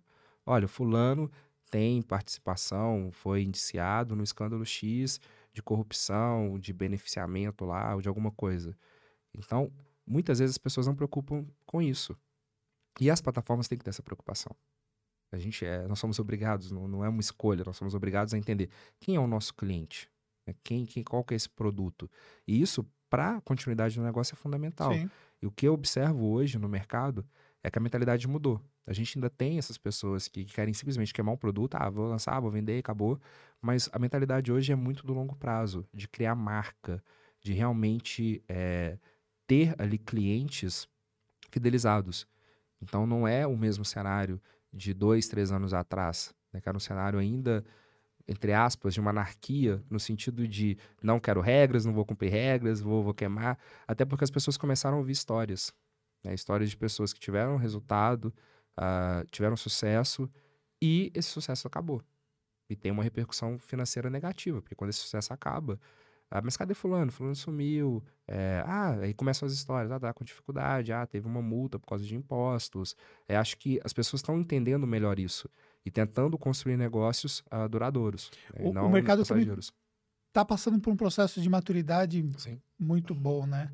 Isso tem a ver também com é, a, a, continuidade desses negócios que lá atrás foram evoluindo e foram se tornando muito mais profissionais. Então, hoje, por exemplo, hoje os grandes players né, que estão faturando alto no mercado digital têm uma estrutura, têm um apoio jurídico, existem empresas especializadas para darem apoio jurídico, existem empresas contábeis especializadas para darem apoio, apoio tributário, existem empresas qualificadas para fazer lançamentos, para fazer toda uma estratégia. Então, não é simplesmente você ter um negócio de uma forma totalmente amadora e achar que você vai é, faturar muito o tempo todo. Você pode até fazer um bom lançamento, pode até faturar bem por um período, mas para ter uma perpetuidade daquele negócio, né, uma continuidade, precisa ter essa gestão, precisa ter toda essa evolução como empresário, né? Sim, a profissionalização do ecossistema. Né? Você vê que o ecossistema ele está se profissionalizando e os profissionais de destaque eles têm essa estrutura. E aí muitos já têm uh, essa maturidade de, opa, a minha equipe, meus funcionários, não são 20, 30 funcionários, são 20, 30 famílias. Uhum. Né? Então, essa maturidade eu, eu, observo já no mercado. Oh. Vocês se destacaram lá atrás e isso ficou muito evidente para mim no Afiliados Brasil, quando eu comecei de fato a observar a Monetize. É... O que para mim foi inovador. E acho que foi a primeira empresa de plataforma que apostou em produtos físicos. Eu, tô, eu falei sim, certo? Sim, é. Isso foi um dos fatores que fez a Monetize decolar? Com certeza. Com certeza. Com certeza. Apostar naquele. É, a gente está falando a todo momento, assumir riscos. A assunção daquele risco. Uh, e aí, uh, quando eu conversei a primeira vez com os acionistas, pô, mas e se não entregar? E se acontecer? Você fala, olha, esse é o problema que todas as empresas têm. Eu, quando eu era estagiário, eu trabalhava com isso o tempo todo. Com direito do consumidor, reclamação, direito de arrependimento. E até um parênteses aqui rapidinho. Uhum. Direito de arrependimento não é garantia. Vamos começar a entender isso, pessoas. É, direito de arrependimento é: comprei, faço aparecimento comercial, em até sete dias posso devolver, independente de motivo, não preciso justificar. É um direito que o consumidor tem, artigo 49 do Código de Defesa do Consumidor. Garantia é uma outra brincadeira, é outra coisa. Então, muitas vezes as pessoas garantia de sete dias. Não. Garantia de, você está falando garantia de sete dias? Ok, mas garantia de sete dias é, não é, é outra coisa, não é o arrependimento. Então, assim, comprou hoje, garantia de sete dias. Tá, mas escuta só. É, conta quando, quando a pessoa recebe, não conta quando comprou. Se for digital, recebeu na hora, beleza, conta daquele momento que a pessoa recebeu. E aí aquilo não é garantia, aquilo ali é o direito da pessoa se arrepender de uma compra. E aí vem uma. Comercialmente se usa garantia, mas na verdade, é, tecnicamente, juridicamente falando, não seria assim. Não seria assim. E aí é um ponto. A gente até tentou, a gente trabalhou um tempo essa tese, mas não, não deu muito certo. Quero, deu certo assim, ficou. Ganhamos uns casos, perdemos outros. O digital ele é consumido de forma imediata, não tem conversa. Você recebeu, já abriu, já usou. Com isso, há uma transferência de patrimônio para você. Eu tenho um bem, você pagou por esse bem, eu te entreguei. Você foi lá, viu meu curso, viu minha aula, consumiu meu livro e usou o jeito de arrependimento de forma é, arbitrária para pedir o cancelamento da compra. Só que eu já te entreguei. Ou uhum. seja, você, de alguma forma, o seu patrimônio aumentou. Você tem ali uma coisa nova no seu patrimônio e não quer pagar por isso. A gente tentou levantar essa tese, deu certo em alguns casos, e em outros uh, os juízes falaram que não. O entendimento é, ainda que seja digital, cabe arrependimento. E as pessoas muitas vezes é, não, não querem olhar para esse ponto, né? fecham os olhos para esse ponto de, ah, não, isso para mim não existe, eu não quero, não vou cumprir. E, de novo, não é uma escolha, tem que e, ser cumprido. Abrindo o, o parênteses em relação a isso aí, que estava falando de outro assunto, mas eu achei bacana isso aí. É, mas nesse caso, por exemplo, é, vocês encarariam, na visão da Monetize, como sendo uma fraude que o produtor está sofrendo de um consumidor ou não é, não é visto? Porque existem as pessoas que de má fé fazem isso, né? Compra o produto, consome, depois é, cancela e vai fazendo isso em, várias, em vários momentos aí. É, como que vocês veem isso? Isso é como se fosse algo como sendo uma fraude contra os, cli os clientes ou os parceiros da Monetize, que são produtores? Muitas vezes, é, sim, é uma, uma fraude. Uma fraude no sentido de a pessoa deliberadamente faz isso. Mas aí a gente tem um problema, que é ela faz isso amparada por lei. Entendi. Ela faz isso amparada por lei. diferentemente nos Estados Unidos, né? Infelizmente. As pessoas compram a roupa e usa e devolve a roupa e ninguém pode falar nada. Do físico ainda é diferente, porque se usou, não vai se arrepender. Eu não posso comprar um tênis, usar e, ah, eu me arrependi, quero devolver. Posso falar de outras coisas, ah, é desconfortável, mas Sim. o arrependimento não, seria outra, outro argumento. Mas, é, infelizmente, há esse amparo legal.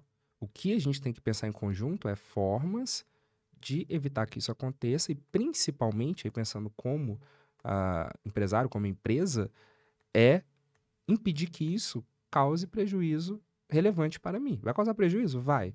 Mas eu tenho que, de alguma forma, ter estratégias para que o chargeback, o cancelamento de uma transação, não tenha um impacto na minha, uh, na minha operação. E por que muitas vezes tem um impacto? As pessoas começam a empreender, e acho que até na, pela sua profissão, pelo seu dia a dia, você deve observar muitos casos assim, começam a, a empreender e começam a fazer uma confusão patrimonial entre o que é da empresa, o que é da pessoa. E muitas vezes o, que, o dinheiro que está caindo na empresa começa a pagar as despesas pessoais. Uhum. Vai pagar meu aluguel, a prestação do apartamento, do carro, a escola do filho. E quando vem, por exemplo, o cancelamento de uma transação, era o dinheiro que eu esperava pagar a conta do dia seguinte. Eu não tenho uma reserva. Uhum. Só que esse é um risco que eu estou assumindo. Isso pode acontecer a qualquer momento. Então eu preciso ter uma reserva para uma contingência para mitigar esse tipo de risco. As pessoas não fazem isso. E aí vão culpar que ah, o Brasil não funciona porque tem esse tipo de atitude, porque o consumidor fraude. Ok, isso ou, é fato. Ou a própria plataforma, né? Sim. Culpa a plataforma como se a plataforma quisesse isso, né? Sendo que a plataforma também sai perdendo da mesma forma, é né? penalizado. Né? A multa do chargeback é 25 dólares. Entendi. Dólares. E então, assim, tecnologia é... hoje, vocês conseguem é, é, diminuir essa questão do, do chargeback e outras sim, fraudes? Sim, sim. A gente tem serviços de antifraude, tem a, inteligência interna, tem a inteligência externa, e é sempre uh, o grande dilema, você equilibrar a mitigação de risco com conversão. Você precisa, mitigar, você precisa, equilibrar as duas coisas. Porque se apertar demais, começa a diminuir a conversão e também gera um outro problema, né? É investimento. É investimento. Você quer arriscar? Você pode arriscar e ter ganhos altos. Você pode ser conservador e ter ganho nenhum. Então é o equilíbrio entre as duas coisas, entre a taxa de conversão e a segurança das transações. Não adianta a aprovar um número grande de transações e daqui dois, três meses, ou até mesmo mais de um ano, porque até uma explicação para quem não compreendeu ainda, a Monetize não defere ou indefere, não aprova ou desaprova pedido de chargeback. Quem faz isso é lá o banco emissor do cartão, uhum. não somos nós. A informação vem e fala o seguinte: olha, esse pedido foi deferido, tá aqui, tô descontando de você, acabou. Tô te multando aqui por causa disso. E acabou a brincadeira. E isso pode acontecer quando? É, até dois anos. Então, por, Aí, isso, por é isso que às vezes surge um relato, por exemplo, ah, mas eu tive um problema depois de um ano, isso acontece. É uma regra do arranjo de pagamento. É uma regra do arranjo de pagamento. Isso pode acontecer com todos nós. É, enquanto, cons enquanto consumidores, enquanto clientes, pode acontecer. Então, assim, é, é, é o que eu estou tentando trazer para a discussão é compreender isso e principalmente quais são as minhas ações para mitigar esse tipo de risco. É ter uma reserva financeira, é ter um sistema de antifraude, é, são vários pontos, várias ações que a gente tem que adotar para que isso não é, cause um prejuízo ainda maior. Só que a origem, muitas vezes, desse problema é a confusão que se faz entre patrimônio pessoal e patrimônio de empresa. A empresa, sim, é de onde eu vou tirar o meu sustento. Mas eu não posso colocar tudo, todo o peso do meu sustento nas costas da empresa, porque pode ter um momento de prejuízo, de uma ação trabalhista, uma multa tributária. Ah, esqueceu de recolher tal imposto. Opa, tá aqui uma multinha. E aí? Ah, não, aí não se colocar nesse tipo de situação, compreender que é importante reforçar o caixa da empresa, é, é essa compreensão da profissionalização também no aspecto administrativo, que muitas vezes é deixado de lado. Eu vou pensar em produto, vou pensar oh. em campanha, vou pensar em venda, ROI, e o, ad, ROI, o administrativo está aqui do lado. Eu tenho que ter uma reserva, eu tenho que ter uma gordura, eu tenho que ter uma. Aí, juntando tudo que nós estamos conversando, eu tenho que ter regras de compliance. Uma regra de compliance básica, uhum. que é patrimônio da empresa, não se confunde com patrimônio pessoal. É, muitos clientes, ah, ah, o MEI, ou então querem fazer essa confusão patrimonial, o que, que vai acontecer? Se no futuro tem algum tipo de ação fiscal, ação trabalhista, algum problema, é o patrimônio que você construiu ser afetado, ser atingido para pagar um custo. Se você tem, é, eh, para pagar alguma despesa dessa, se você tem uma estrutura clara e de separação de divisão, você acaba protegendo seu patrimônio. Então, pode ter problemas? Pode.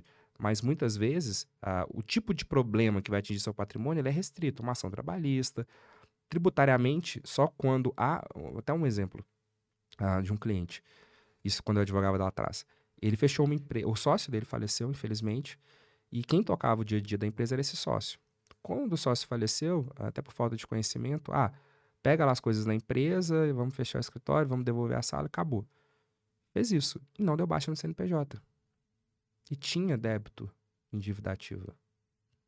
O que aconteceu? Quatro anos depois, a empresa ainda ativa foi lá, o oficial de justiça fazer a citação do, da ação de execução fiscal ajuizada pela Receita não achou ninguém.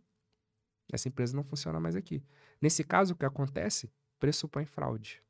Pressupõe que se você abandonou um endereço que é o oficial do seu CNPJ, você não está mais lá, você está fraudando. Você não quer ser encontrado para ser citado e responder uma ação de execução. Pressuposta a fraude, o que acontece? Eu chamo a pessoa física do sócio para cá, para responder pela dívida. Como o outro sócio tinha falecido, o sócio sobrevivente passou a ser devedor solidário do débito tributário. Olha só, né? E as pessoas às vezes não entendem isso, né? Não entende. É. E aí, se tivesse simplesmente dado baixa, toda essa. Uh, pressupor que a fraude, não haveria esse Sim. argumento de pressupor que houve uma fraude. Não, ele deu baixa na empresa. Uma coisa é, não tenho dinheiro para quitar uma obrigação. Uhum. Não vai ter problema. Outra coisa é, por desconhecimento, ter uma atitude que vai te colocar como devedor solidário de um débito que era da empresa, não era seu. Ah, mas é injusto, é isso e aquilo. É ok, é um belo argumento. Vai usar isso judicialmente, não vai mudar nada. Sim. O argumento que a gente tem que usar é, como empresário, eu preciso conhecer esse tipo de regra. Eu preciso saber disso para quê? Para não ter, uh, no futuro, algum tipo de problema, de prejuízo. E as pessoas, elas não entendem, às vezes, e tem a ver com essa questão da maturidade, né, ou da profissionalização, é que nós estamos diante de um ecossistema e vamos colocar alguns personagens desse ecossistema. Então, nós temos de um lado é, o produtor, o afiliado, em muitos casos um coprodutor ou coprodutores, o cliente consumidor do infoproduto ou do produto físico, o fornecedor, o fornecedor, né, que no caso do produto físico tem essa questão dessa transação, né, que Sim. muitas vezes é uma transação ali é, que, que tem uma transação ainda tributária nesse aspecto a ser considerado, quem produz, quem entrega e quem cobre e tal, a plataforma, o fisco e a contabilidade, vai.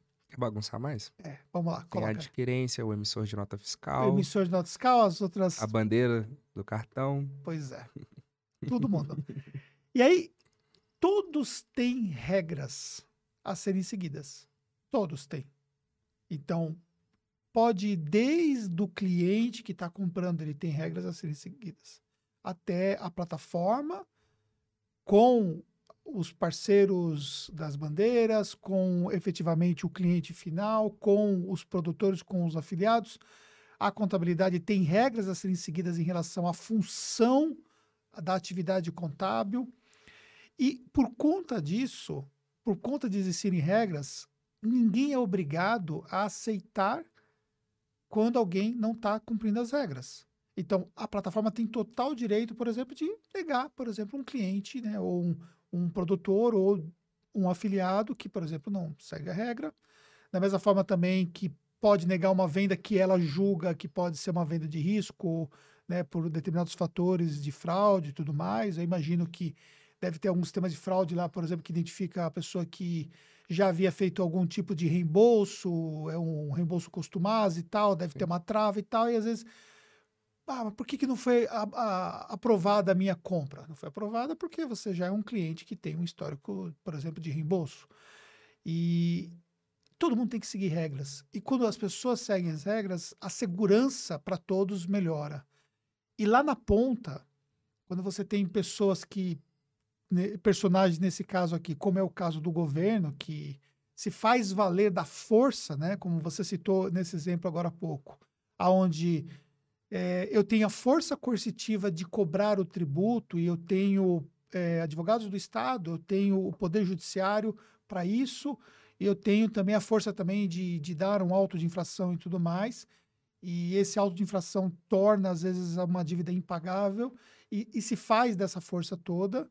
É, a gente precisa entender que para ter um negócio que vai se perpetuar, que vai cumprir um propósito de fato que vai estar no mercado por anos, anos e anos, isso só é possível porque se sujeitar às regras. Então, a Tactus só está no mercado hoje porque nós nos sujeitamos às regras, porque nós impomos regras próprias de compliance e por aí vai, é, porque nós criamos um código de conduta para as coisas acontecerem.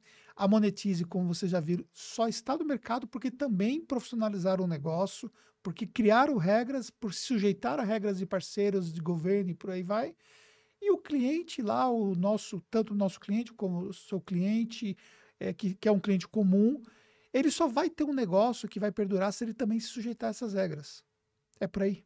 Sim, sim. É importante essa discussão, né? É, é uma discussão que sujeitar as regras não é engessar o negócio, sujeitar as regras não é perder dinheiro. Porque o argumento contrário é, não, vocês querem engessar o meu negócio, vocês querem criar processos demais, é difícil demais, é, é o custo Brasil, o Brasil é isso, o Brasil é aquilo. Ok, é tudo isso, mas vemos ganhos.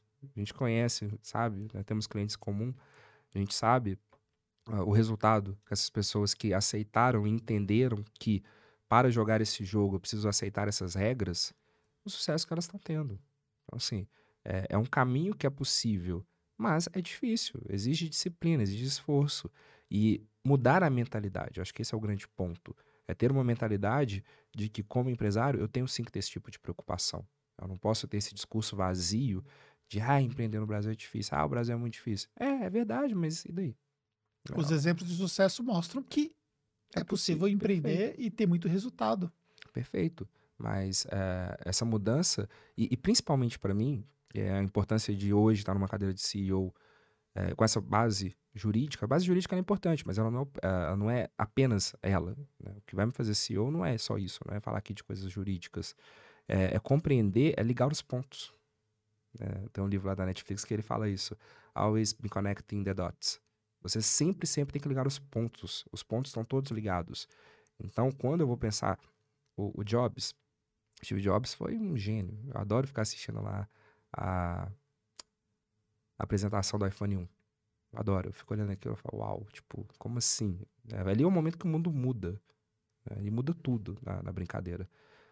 Uh, o Tim Cook não é tão gênio assim. Mas olha quanto que faturam os faninhos de ouvido. Uhum. Alguns bilhões de dólares. O que, que ele fez? Ele ligou os pontos, ele organizou logística. Então, muitas vezes, ele não pensou num, num diferencial de produto, em algo extraordinário como Jobs pensaria. Mas ele fez o papel dele ligando os pontinhos. Cara, vamos produzir aqui, vamos produzir ali, vamos deixar de fazer isso, vamos abrir mão. Como estratégia, vamos renunciar, porque a estratégia é um exercício de renúncia. O que é a estratégia? Não quero fazer isso. É o trade-off, é a escolha. É principal, é mais importante falar, decidir o que você não vai fazer, do que ficar falando, quero fazer isso, isso e isso. Então, me fala agora o que você não quer fazer, que aí a partir disso aqui a gente começa. Então, ele fez um trabalho é, muito mais é, administrativo, imperceptível para o público, do que, por exemplo, Jobs. Mas se você pegar o resultado da Apple com ele, é um resultado considerável. Ve vejam o que faturam os foninhos de ouvido hoje. É, o que eu quero trazer com isso? Uma coisa não anular a outra. Né? Esse discurso de, ah, eu sou criativo, é, eu sou, eu, eu, penso em produto, é, a minha cabeça não serve para isso, isso é muito processo, isso é muito aquelas pessoas de perfil estável e com conformidade alta. Esse argumento é mentiroso. Esse argumento não existe. Olha, olha os resultados. Os resultados mostram, estou dando esse exemplo da Apple, mas tem vários outros, de que ter esse olhar para as questões é, de regulação e conciliar produto, conciliar marketing, conciliar estratégia com isso é o caminho. Porque quando a gente fala de estratégia também, uh, as pessoas elas não conseguem ligar os pontos. Como assim? Eu quero como estratégia, dentro de, de um ambiente de pandemia, ter uh, profissionais, gestores, pessoas com alta independência, com a gente está nos nossos valores, um deles é dono do próprio caminho. O que, que é isso? Seja protagonista. Seja protagonista. Seja melhor no mundo no que você faz. Nós convidamos o Oscar Schmidt para um evento e, e ele, como palestrante, ele falou isso no final. Olha, eu, eu tento, eu lutei todos os dias, treinei todos os dias como jogador de basquete para ser o melhor. E a geração dele e ele simplesmente fizeram jogadores da NBA participarem da Olimpíada. Só isso que aconteceu. Porque eles ganharam lá no. Agora eu não vou lembrar se foi o Sul-Americano, o que, que foi. Uh, que uh, ganhamos da seleção americana de basquete. Na, na Olimpíada seguinte, os caras trouxeram NBA. Simplesmente formaram um time com Magic Johnson, Michael Jordan, pô, o. Ah, fugiu o nome lá do. Nossa, fugiu o nome da lenda do Celtics. Espera aí, me ajuda, não é possível. Fugiu, não vou lembrar. É, e aí, o que, que eu quero trazer com isso? que, que o Oscar falou? Eu quero ser o melhor palestrante, da mesma forma que eu sempre quis ser o melhor jogador de basquete. Então, quando a gente fala de ser dono do próprio caminho, é, é ser protagonista e tem do outro lado, seja melhor no mundo no que você faz. Era o Larry Bird? Larry Bird, pô, Larry é. Bird. Pô, não, é. desculpa, eu fiquei pensando aqui, perdi. É, e aí eu trouxe o Oscar no exemplo por isso. Ele uhum. falou sobre isso, sobre ser o melhor no mundo no que faz. E aí, falando de basquete, vamos continuar aí. The Last Dance. Quem não assistiu, assista, porque não é sobre basquete. Uhum. Eu vou falar um pouco disso, tentar ligar os pontos aqui. Michael Jordan. Seja o melhor no mundo no que você faz. E aí você tem vários exemplos no esporte, nas artes, de que são pessoas que têm dom, são habilidosas, Cristiano Ronaldo no futebol, mas se esforçam muito. E aí, a minha estratégia, a execução do, que eu defini como estratégia empresarial, quando eu vou falar da, da relação entre essa estratégia com pessoas, o que eu quero de pessoas é isso. Então não adianta eu contratar pessoas que vão ter um perfil diferente do que eu quero. Eu quero dizer com isso, não adianta eu ter dentro da Apple é, alguém que não entende o que é diferencial de produto. Alguém que vai falar assim, como você é bobo, como você paga mais caro por um telefone que tecnicamente é inferior a outro você não entendeu nada de diferencial uhum. de produto. Exato. Talvez a sua percepção seja mais interessante numa empresa que a estra cuja estratégia é a liderança em custo. Sim. É o quê? O meu custo é baixo, com isso eu vendo mais, ganho do meu concorrente. Então, talvez o perfil dessa pessoa, só um exemplo bobo, assim, mas o perfil dessa pessoa seja muito mais para trabalhar numa empresa que tem esse perfil, tem essa estratégia, do que dentro de uma empresa que tem estratégia diferencial de produto, porque ela não consegue entender, ter a sensibilidade de perceber isso. Por que as pessoas pagam mais caro por algo? E aí, quando eu defino isso, eu tenho que, dentro da área de gente, a gente, lá a gente chama de área de gente, ou RH de forma tradicional, eu tenho que passar essa concepção da estratégia e eles seguirem essa estratégia, eles buscarem pessoas com esse perfil. Isso eu dei um exemplo, mas quando eu defino a estratégia da minha empresa, ela vai ter um impacto direto aqui nas finanças. Direto, na minha estrutura de custo. E aí, ai, mas eu quero pensar só em produto. Empresa não é só produto. Empresa não é só produto. Não posso ter essa mentalidade. Eu tenho que compreender qual é a minha estratégia, qual vai ser o impacto jurídico dela. Ah, na minha segmentação de clientes, vou trabalhar com clientes pessoa física e jurídica. Ok, eu tenho que saber como que eu recebo esse cliente aqui. Quem é o cliente que eu estou recebendo. Então já tem um impacto. Se eu segmentar lá meus clientes e falar assim, olha, dentro da minha estratégia eu trabalho só com jurídica. Ok, eu renunciei à física. Então isso já facilitou o meu caminho. Uhum. Ah não, dentro da minha estratégia é a, a liderança em custo. Dentro das minhas finanças, tem toda uma análise diferente do que se a minha estratégia fosse o diferencial de produto. Porque eu não vou estar disposto a fazer movimentos que, dentro de uma estratégia de diferencial de produto, eu estou. Como assim? Ah, eu estou disposto a ter um CAC maior. Um diferencial de produto. Eu vou ter um CAC maior, eu vou fazer propaganda, vou pagar ads, vou, enfim, vou torrar dinheiro porque eu tô. Vamos pegar empresas conhecidas, né? Empresas que abriram conta digital e estão se transformando em bancos. Eles, no início, lutaram para adquirir clientes. Ó, faça aqui o cartão de crédito comigo. Não viraram um banco de um dia para o outro. Uhum. Buscaram uma base de clientes, queimaram dinheiro para isso, para depois fazer um outro movimento. Ah, não, se a minha estratégia de liderança em custo, eu não estou disposto a, a, queimar dinheiro, porque o meu custo baixo é o que vai fazer eu ganhar, ter uma margem mais alta no final do dia. Então, olha o impacto da definição da estratégia em várias áreas. E as pessoas querem reduzir a conversa a produto. Sim. Só o produto que importa. Não é só o produto, gente. Não é. é. Por isso que Porter serve nesses momentos para poder dar uma clareza, né? Para efetivamente o lado estratégico, né? Sim. E, e você realmente deu uma aula aí bem interessante nessa questão de visão estratégica e que o mercado digital precisa realmente avançar nesse ponto para poder construir um negócio realmente duradouro, um negócio que, que vai entregar muito mais valor no longo prazo, né? Muito bacana essa visão. Eu fiquei com uma, com uma curiosidade. É, hoje, em termos percentuais, o que, que é mais relevante hoje dentro da plataforma? É produto físico ou produto digital? A gente observa que é bem parecido. Assim. Tá a gente tem momentos de distorção, depende de, por exemplo, lançamentos, mas é bem equilibrado em bem geral. Equilibrado. É bem equilibrado em geral. Porque o que pode distorcer é um lançamento de físico, um lançamento de digital, mas em, em regra, em média, é bem equilibrado. O que, que a gente faz? A gente pega, uh, na hora de fazer um cálculo, eu vou ponderar, eu vou colocar ali uma média. Eu não posso colocar uh, um lançamento que trouxe um resultado melhor para o digital em determinado momento e do outro lado, dois, três lançamentos de físico que trouxeram o menor resultado. Eu tenho que buscar ali uma média e cortar essas exceções. Então, cortando essas exceções, temos uma média. Boa. E o que você vê ainda de futuro para esse nosso mercado, cara? é, tem muita gente que está falando que o mercado é, já, já chegou onde poderia chegar, e, enfim, que, que se os produtos estão muito repetitivos e que não tem espaço no mercado e, ah. e que tem pessoal falando que tem gente que está vivendo numa bolha e que vai chegar uma hora que vai, vai cair. Qual é a visão de plataforma? Porque vocês detêm os números, né? A gente detém aqui uma fração dos números que é a nossa carteira de clientes, que é significativa, porque nós temos a maior contabilidade para mercado digital hoje, então a gente tem um número bem significativo para nos dar um parâmetro, mas incomparável o que a Monetize tem de números, né? O que, que os números mostram em relação a, a mercado? O que, que a gente pode projetar para o futuro? Bom, uh, quando as pessoas falam isso, né, você trouxe na sua fala produto. Elas estão pensando apenas em produto. O mercado chegou onde poderia chegar. Tá, ok. Essa afirmação ela vem da onde? Ah, você está falando em relação aos produtos. Então, essa, essa afirmação pressupõe que esse mercado só pode trabalhar com um determinado tipo de produto. E aí eu já deixo aqui os três pontinhos. Né? Fica aí os três pontinhos. Tem muita coisa ainda explorada ainda a nível de mercado. Muito, muito, muito, muito. Aí é o tipo de detalhe se eu te contar como é que é aquelas brincadeiras depois dos filmes. eu, tenho, eu vou ter que te matar depois. Tem que te matar depois. Só que eu tô ao vivo. Aí eu vou ter que, contar, vou ter que matar muita é, gente. muita gente. brincadeira. Mas é, há ainda muito o que se fazer. A gente não, aí falando um, pouco mais sério, eu não posso trazer aqui alguns aspectos, claro. porque envolve estratégia uh, empresarial. Mas quem fala isso, esse tipo de coisa, tá com uma mentalidade muito restrita. Tá pensando apenas, talvez, em resultado rápido, em oito dígitos, em sete dias e blá blá blá.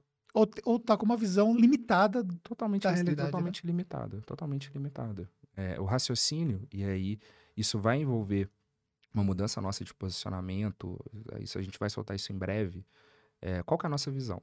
Então, a nossa visão vai ficar muito clara nessa, nesse novo posicionamento, na nossa nova forma de comunicação, no que a gente vai trazer para o mercado. Então você trouxe aí é, a grande, o, talvez o grande movimento da Monetize tenha sido vender produtos físicos quando outras plataformas não vendiam. Ok, concordo em parte, mas não, não é só isso. E, e nesse momento, o movimento que a gente pretende fazer é, de novo, um movimento de quem está olhando para um lado que as pessoas não estão olhando. E aí, muitas vezes, e aí a gente tem que, quando a gente fala esse tipo de coisa, fica parecendo uma fase de efeito, e eu tento, não sei se você percebeu, eu tento ser muito, às vezes, contido e até respeitoso. Quando a gente fala isso, é, estou olhando para onde ninguém está vendo, ou, ou, não quer dizer que eu apenas estou, esteja olhando para lá. Uhum. Várias outras empresas olham para lá também, mas por estratégia não tem interesse em trabalhar com isso, não tem interesse em, em determinados perfis de clientes, de produto. Então, a compreensão que eu quero trazer, sem é, criar uma, uma mística sobre a minha fala, é o seguinte: é uma questão de estratégia. Sempre vai ser uma questão de estratégia. Então, muitas pessoas olham para esse mercado, conhecem o mercado, mas estrategicamente não querem pisar aqui. Da mesma forma que a gente pode estar olhando, fazendo um movimento que para outras empresas não faz sentido. E aí envolve estratégia de decisão de negócio. Não é ser melhor ou pior. Esse joguinho é, é ridículo. Ah, fulano é melhor, fulano é pior. A gente está com essa. Isso é até uma coisa do, do capitalismo. Essa... Ah, a melhor pizza da cidade. É. A melhor comida. Ah, o melhor restaurante. A melhor experiência. A melhor companhia aérea cada um tem sua experiência. A melhor companhia aérea para mim é aquela que eu consegui pagar e levar minha filha para viajar. Ah, mas você tem que experimentar outra que é melhor. Ok, se eu tiver condição, eu vou experimentar outra também. Mas não existe para mim essa, essa visão. A questão é qual é a estratégia, onde você quer chegar e o que você está disposto a fazer ou não. Ponto. Ah, é o melhor, é o pior? Não. É, depende ali do, do cenário, depende das escolhas que a empresa vai fazer. Oh. Cara, que que bate-papo, hein? Maravilha, que bate-papo. Olha só. É, tô assim impressionado com a qualidade do que nós entregamos Muito aqui. Bom, às vezes eu tento conectar os pontos ali, ter uma linha de raciocínio, mas eu abro um parênteses, perco uma pergunta. Sim, mas, assim. mas, sim mas, é, mas, faz parte né, do no bate-papo longo como esse. Nós estamos aqui há, sei lá, uma hora e. Nem sei, até perdi quanto tempo que nós estamos nós conversando. Dá para ficar aí. Uma, é, uma hora e trinta e três, né? falando sobre isso e o, o, tanto que a gente falou sobre diferentes aspectos né, que envolve o mercado, que envolve a monetize, que envolve tudo mais. Mas eu tenho uma última pergunta que eu, que eu queria te falar, que é sobre os eventos presenciais, né? Enfim, né? Nós tivemos quantas versões do Hangar? Tivemos três, três versões. Três versões 17, do... 18 e 19. Tá. Nós vamos ter um novo Hangar? Claro. Claro.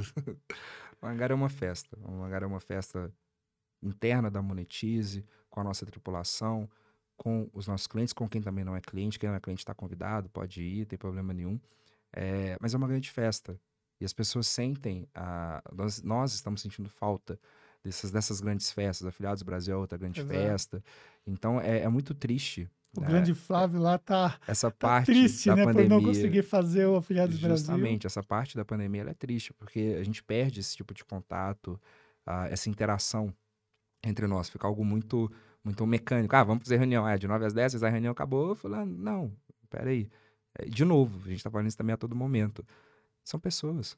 As pessoas precisam disso. É aquela, pô, vamos, vamos brindar, vamos tomar um chopp, vamos conversar para vir aqui no nosso boteco. A gente teve a estrutura do, do Boteco Monetize, né, no Afiliados, uhum. é justamente para trazer esse, essa, a, a, coisa do, da proximidade, é do contato entre as pessoas. E não virar uma, uma. Não é uma questão apenas de negócio.